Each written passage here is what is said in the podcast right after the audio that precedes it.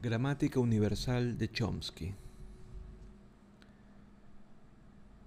Todas las lenguas comparten una gramática universal que entienden de manera innata todos los seres humanos sanos y que nos permite adquirir el lenguaje. En el colegio a la mayoría nos enseñaron gramática que hace hincapié en las normas específicas de la lengua. Añadir S para formar el plural, antes de B y P se escribe con M, etc. A Chomsky y a sus seguidores no les interesan esas normas que varían de una lengua a otra. Se centran en las normas comunes a todas las lenguas. Las oraciones incluyen sintagmas nominales y sintagmas verbales que se pueden descomponer en unidades pequeñas o combinar en otras grandes y que se utilizan para generar la lengua hablada. Casi todas las frases, incluso las más sencillas, pueden tener varios significados distintos.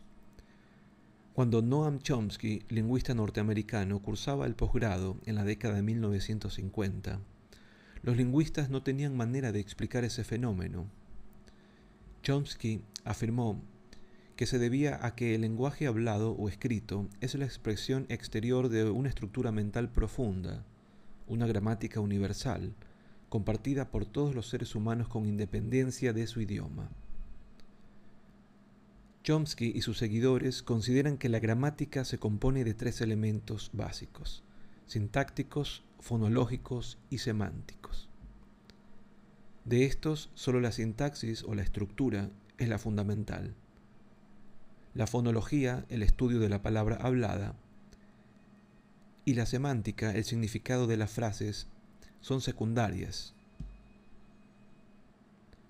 La sintaxis refleja la estructura subyacente de la mente, mientras que la fonología y la semántica son arbitrarias. Paradójicamente, la sintaxis es un proceso mental subconsciente. Así, las partes del lenguaje que parecen más concretas, las palabras y sus significados, resultan menos interesantes para Chomsky. Esta teoría revolucionó la lingüística.